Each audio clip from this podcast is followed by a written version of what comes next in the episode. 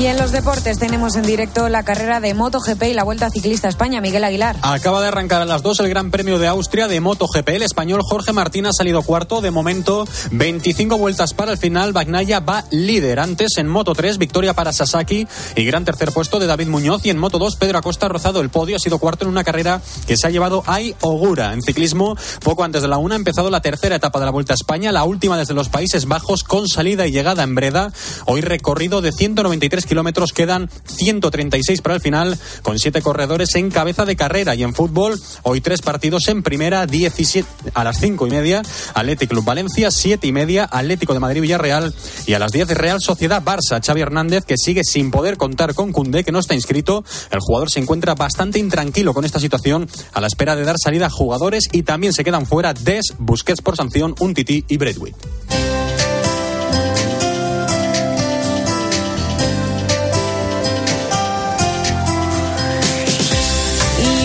Espejo te contamos la historia de una de las mejores escritoras de Ucrania, cuyos versos cobran actualidad. Álvaro Real, buenas tardes. Buenas tardes, Laura. Su nombre, Lesia Ukrainka.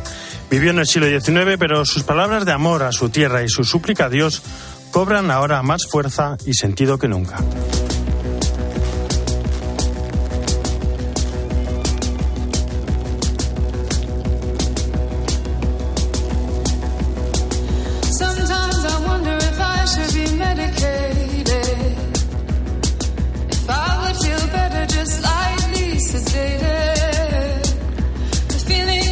Lesia se crió en un universo familiar cultural muy potente. En su hogar siempre había sitio para las bellas artes. Músicos, pintores o escritores de su tiempo eran invitados permanentes de sus padres.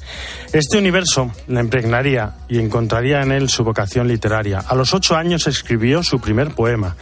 Desde entonces no dejó de escribir sobre el valor, la libertad o el amor. Con 19 años escribió una historia antigua de los eslavos orientales y allí ensalza la riqueza de Ucrania, subyugada por la Rusia de los zares. Un poema suyo.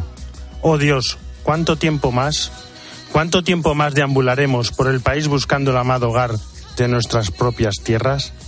Lesia escribió también sobre los primeros cristianos escondidos en catacumbas para huir de los poderes imperiales, haciendo un paralelismo con la persecución que sentían los ucranianos por el poder imperial ruso.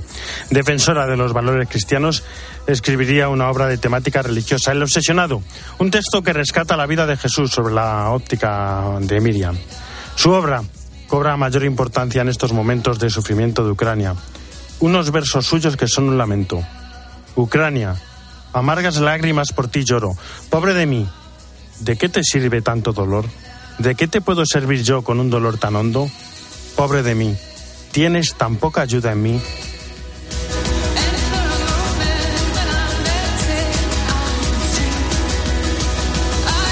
En breve hablaremos de Ucrania y de cómo la Iglesia y Cáritas están ayudando a los refugiados ucranianos en España. Pero antes, Jesús Luis Aquistán, ¿cómo estás? Buenas tardes. ¿Qué tal Álvaro? Buenas ¿Qué tardes. santos tenemos esta semana? Bueno, pues de una corrida tenemos una semana repleta de santos y santos muy conocidos. Fíjate, hoy en este domingo vigésimo primero del tiempo ordinario tenemos a San Pío X, ese papa italiano de Mantua que fue el artífice de paz y que murió por esa nostalgia y pena de no poder hacer mm, más cuando vio ese avecinado conflicto que desencadenó la Primera Guerra Mundial en 1914 murió. Es el Papa de la Paz. Después tenemos mañana completando la Asunción la memoria de la coronación de la Virgen María María como Reina Señora de cielos y tierra, como dice la Escritura, una mujer coronada con doce estrellas, la realeza también que deriva en esa anunciación del ángel, porque si el Señor le da el trono de David, ella también será, a ella le cae también la realeza, y luego después tenemos el día 23 a Santa Rosa de Lima, de nombre Isabel, fue bautizada y confirmada por Santo Toribio de Mogrovejo, entonces se cambiaría el nombre por el de Rosa, sería terciaria de Dominica, y moriría con tan solo 31 años coetánea de San Martín de Porres. El 24 tenemos a uno de los miembros del Colegio Apostólico, San Bartolomé, o Natanael, como dice también el Evangelio, que nos le presentan en el nombre cuando dice los nombres de cada uno de los apóstoles, cuando el Señor habla con Natanael al principio, que es de Cana de Galilea, y que muere Martín, como los demás apóstoles, por su fe en el Señor y por predicar en el Evangelio, como sabemos, a excepción de San Juan Evangelista. El 25 tenemos dos santos, San Luis, rey de Francia, hombre que vivió la santidad, hijo de madre española, y también a San José de Calasán, que es el fundador de las escuelas pías o de los escolapios. El 26 tenemos la patrona de la ancianidad, que es Santa Teresa de Jesús Jornal, la fundadora de las Hermanitas de los Ancianos Desamparados, con su gran frase, cuidar cuerpos para salvar almas. Y al día 27, pues en la víspera de San Agustín, tenemos a su madre, Santa Mónica. Pues una semana repleta de santos, como siempre en el mes de agosto. Muchísimas gracias, Un fuerte abrazo. Adiós. Jorge Don Pablo es un apóstol de la misericordia. Carlos González, Charlie, ¿cómo estás? Muy buenas tardes. Muy buenas tardes. Soy Jorge de Don Pablo y Bernaldo de Quirós. Tengo 64 años y llevo 34 años mm, ordenado de sacerdote.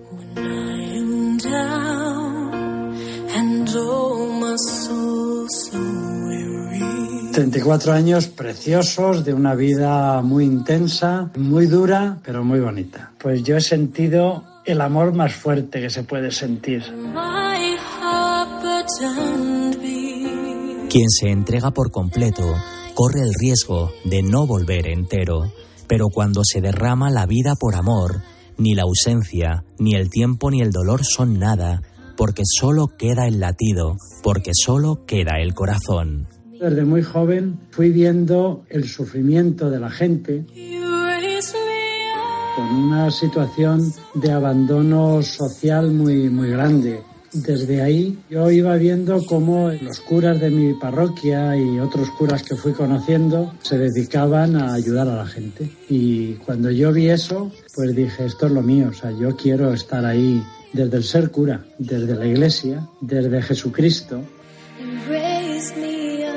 La Universidad Francisco de Vitoria, en su deseo de reconocer la preciosa mirada sacerdotal que acaricia las heridas del mundo, ha otorgado al padre Jorge de Don Pablo el premio Alter Christus, un reconocimiento especial que nace de la dedicación pastoral de este sacerdote en las periferias de los toxicodependientes e inmigrantes en Madrid. Siempre un reconocimiento es bonito para descubrir un estilo de vida, ¿no? Pero lo que más me ha llamado de este galardón es un galardón para la Iglesia. A pesar de las cosas malas que hay también en la Iglesia, pero hay muchas cosas muy buenas. Sé de muchos curas y de muchos cristianos y cristianas que tienen una vida muy bonita. Entonces, por el reconocimiento a todos ellos, acepté yo este, este galardón. Y que además lo es precisamente por un trabajo con los más pobres, con los que más sufren. Los ojos de Jorge guardan los recuerdos de un padre bueno que en cada suspiro ha cincelado su alma. Por eso, de manera incansable y con una tímida sonrisa, esculpiendo su bondad, vela el dolor de quienes se prenden a sus manos, sin fronteras, sin excusas, sin juzgar, como Dios, quien renunció a hacerlo el día que decidió amar, como solo Él sabe. Muchos años de cura en los que he ido viendo muchas situaciones, mucho dolor y mucha muerte. He visto morir a muchos chicos por causa de la droga, pero también he visto morir a mucha gente mayor, gente joven por otras causas. He visto pues un mundo muy muy destruido también, desde hambre, enfermedades, guerras y desde ahí te preguntas, ¿y Dios dónde está? Pues está justamente ahí.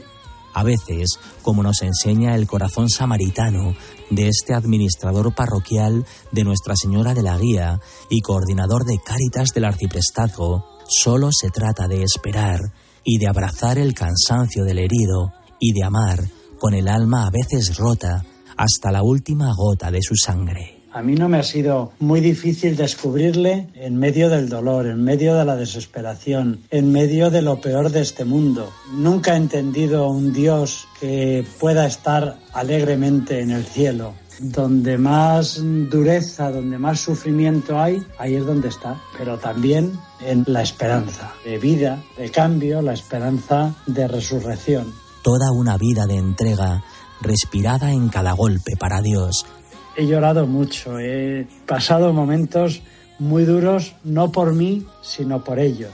Y digo, claro que merece la pena. Merece la pena amar, sentir a cada persona, porque desde el Evangelio es Jesucristo quien está en cada uno de ellos. Así, al latir de este acorde menor, brota el sentir del padre Jorge de Don Pablo, un sacerdote de Jesucristo que vive para dar vida y cuidarla sin medida, abrigando con abrazos tantos anhelos heridos y arropando la nostalgia de esos hijos amados que resguarda cada otoño en el corazón de Dios. Yo no solo creo en Jesucristo, sino que le he visto. Y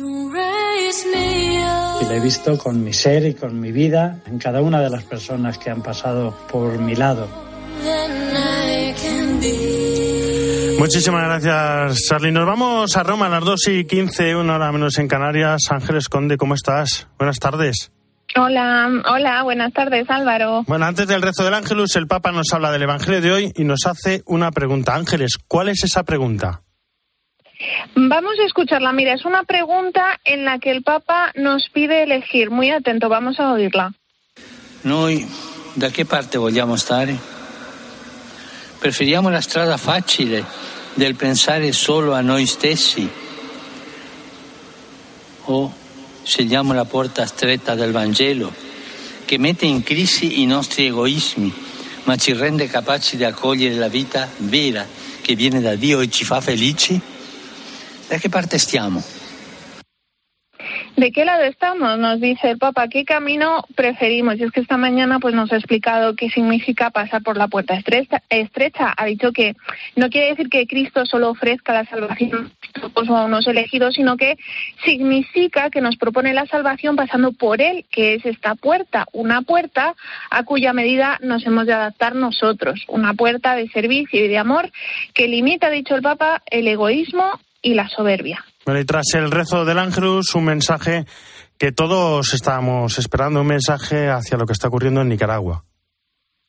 Sí, eh, Francisco no ha mencionado, eso sí, explícitamente la situación del obispo de Matagalpa. Ya sabes que está en arresto domiciliario después de dos semanas secuestrado en la casa, en el obispado. Tampoco ha mencionado el hostigamiento de la dictadura de Ortega a la Iglesia Católica, pero sí ha enviado un mensaje. Y bueno, a buen entendedor, mm, vamos a escuchar lo que ha dicho el Papa. Seguo da vicino con preoccupazione Sigo e de dolore cerca con preocupación y la dolor la situación que se ha creado en Nicaragua y que implica a personas e e instituciones. Quiero expresar mi convicción y mi deseo de que por e medio de un diálogo abierto y sincero se pueden encontrar las bases para una convivencia respetuosa y pacífica. e pacífica. Bueno, pues el Papa ha dicho esto, ¿no? Que sigue con preocupación y dolor esta situación y que, bueno, ha apelado al diálogo, a una convivencia respetuosa y pacífica, encontrar el camino para ello. Y también, Álvaro, no podemos olvidarnos, como tampoco hace el Papa, ha hablado de Ucrania, ha pedido de nuevo oraciones cercanía con el pueblo ucraniano que está viviendo, ha dicho, una enorme crueldad. Nicaragua y Ucrania en el corazón y el pensamiento del Papa este domingo. También en el corazón y el pensamiento del espejo enseguida hablaremos de Ucrania y cómo están viviendo ucranianos aquí en España. Gracias, Ángeles. Mon pranzo. Arrivederci. Buona domenica. Un abrazo, grazie, una buona domenica a voi. En mediodía, El espejo. Álvaro Real. Cope. Estar informado. ¿Vacaciones en verano? En Cope, no. En la tarde ya estamos trabajando para contarte las mejores historias la próxima temporada. Para crear un hijo, vamos, hace falta pues casi 700 euros, 672 euros al mes según un cálculo que... En mi entorno es verdad que soy la primera que me queda embarazada. Tengo En la gasolinera en la que me encuentro, una gasolinera muy concurrida, estos son los precios que figuran. Igual que en verano, a partir del 1 de septiembre seguiremos el minuto a minuto de la información. ¿Te lo vas a perder? De lunes a viernes de 4 a 7, la tarde, con Pilar Cisneros y Fernando de Aro.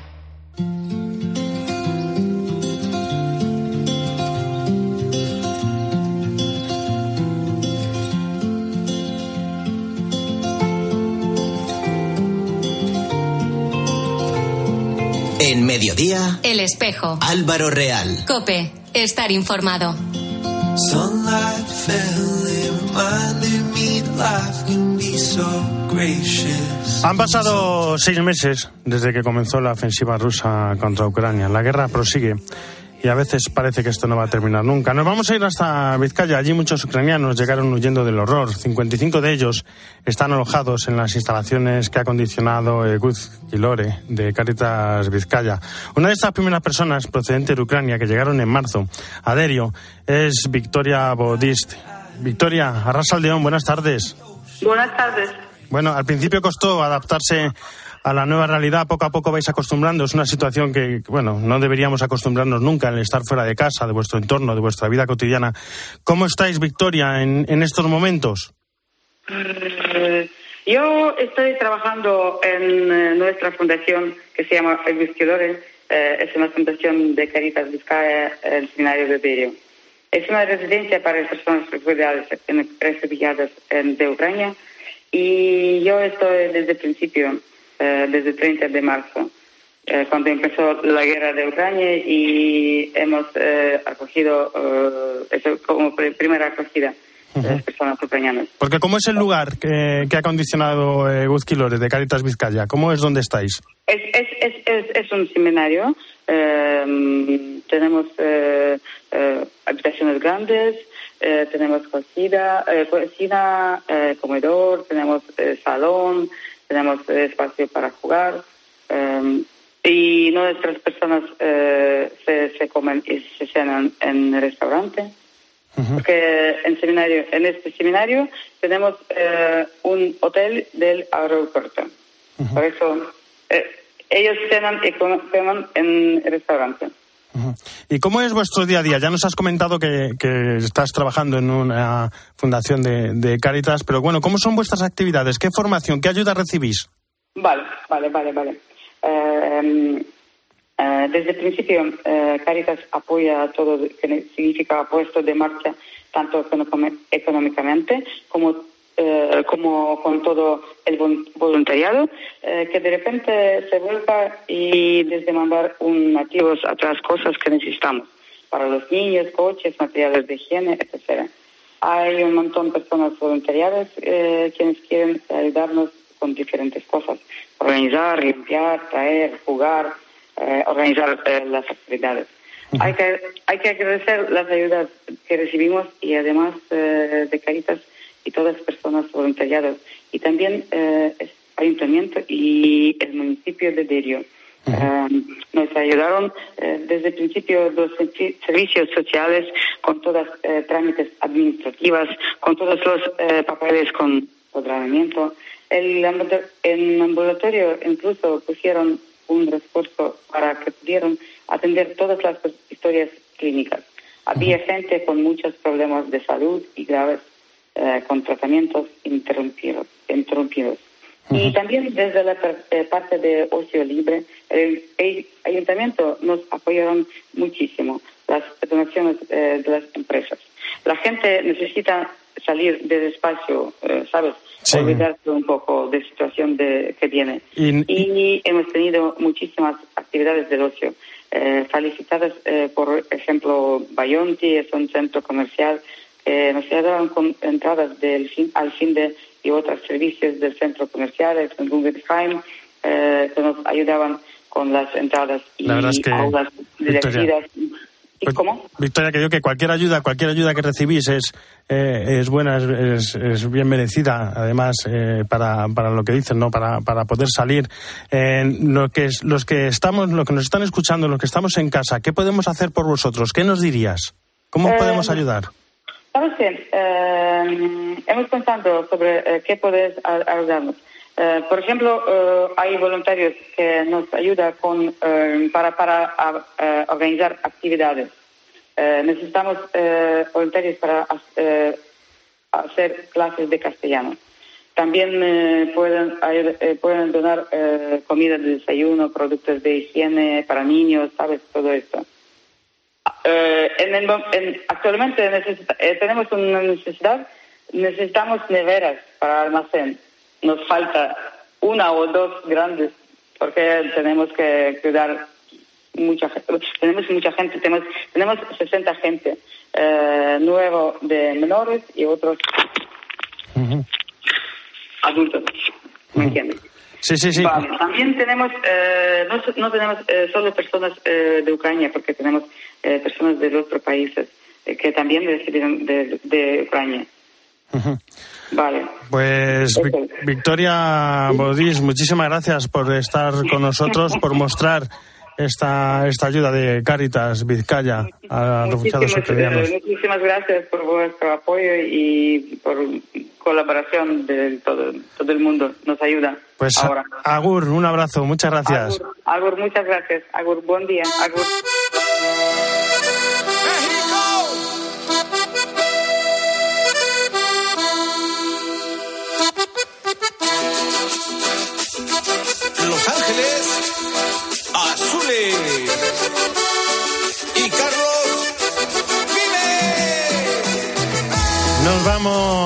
Vamos a Hispanoamérica. Esteban Pítaro, ¿cómo estás? Muy buenas tardes.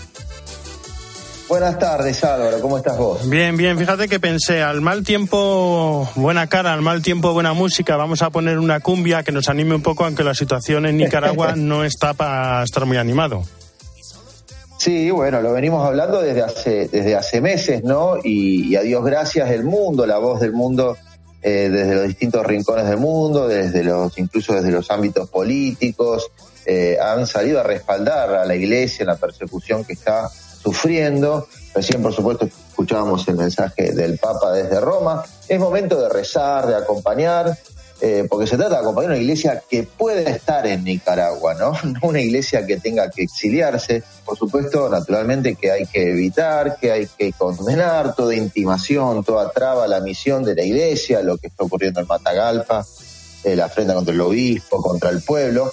Algunas fuentes que pude consultar Álvaro desde Nicaragua están llamando a la prudencia, a buscar retomar el diálogo para poder llevar adelante la misión de la Iglesia en Nicaragua, porque más allá de las carreras, no por las declaraciones, hoy real y genuinamente pidamos por la pacificación, el retorno al diálogo, a la serenidad en la relación entre la Iglesia y el Estado, como pidió no solo el Papa, sino numerosos episcopados, familias religiosas que están en diálogo permanente con las autoridades de la Iglesia en Nicaragua, con gestos a veces que no son públicos con la Iglesia de ese país, porque el pueblo de Nicaragua necesita a la Iglesia y esa es la prioridad. No es solo tener razón, que el mundo nos defienda una vez que el mundo defienda a la Iglesia, sino que la Iglesia pueda servir y anunciar a Cristo en Nicaragua. Esa es la prioridad. Otro país al que tenemos que prestar mucha atención, Álvaro, es Perú. Es gravísimo el escenario político nuevamente en este país con respecto al presidente de la nación. Seis presidentes en los últimos seis años y el actual Pedro Castillo realmente comprometido. Da igual la bandera del mandatario, el pueblo peruano necesita estabilidad, un proyecto de país que favorezca el desarrollo humano integral de todos los peruanos, pedían estos días los obispos del Perú, pidiendo por la, evitar la confrontación entre el poder legislativo y ejecutivo en Perú, una confrontación que afecta gravemente la democracia, decían, y puede llevar a niveles incontrolables de violencia. Ahora uno lee todo esto, escucha esto y dice, todo es malo en, en Iberoamérica. No, no todo es malo. Por supuesto, esta semana tuvimos la fiesta de la Asunción, particularmente celebrada en el Paraguay, país del cual es patrona, con procesión náutica, con procesión de jinetes, y la alegría de saber que esta próxima semana va a ser elevado a la dignidad cardenalicia el primer cardenal de la historia del Paraguay, Monseñor Adalberto Martínez, de 71 años, país de mártires, de San Roque González, de la Beata Chiquitunga, nunca había tenido un cardenal, también serán nombrados cardenales, por supuesto, el arzobispo de Brasilia, Pablo César Costa, de 55 años, y Jorge Enrique Jiménez, emérito de Cartagena de Indias, primer cardenal de esta eh, centenaria diócesis sudamericana. Una semana para seguir rezando por Nicaragua, por Perú, pero también alegrarnos por lo que significan estos nombramientos para los pueblos de Brasilia, Cartagena y, por supuesto, Paraguay, con el primer cardenal de su historia. Pues habrá que seguir rezando, pendientes de Nicaragua y también de Perú. Esteban Pítaro, un fuerte abrazo. Hasta la semana que viene. Abrazo grande.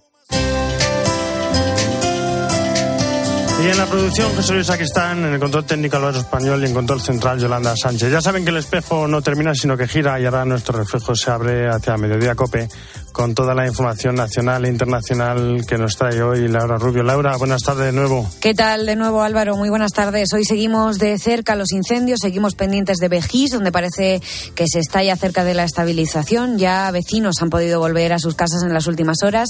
Seguimos pendientes de la última hora también que nos llega desde Castelbisbal, Barcelona, con un atropello mortal.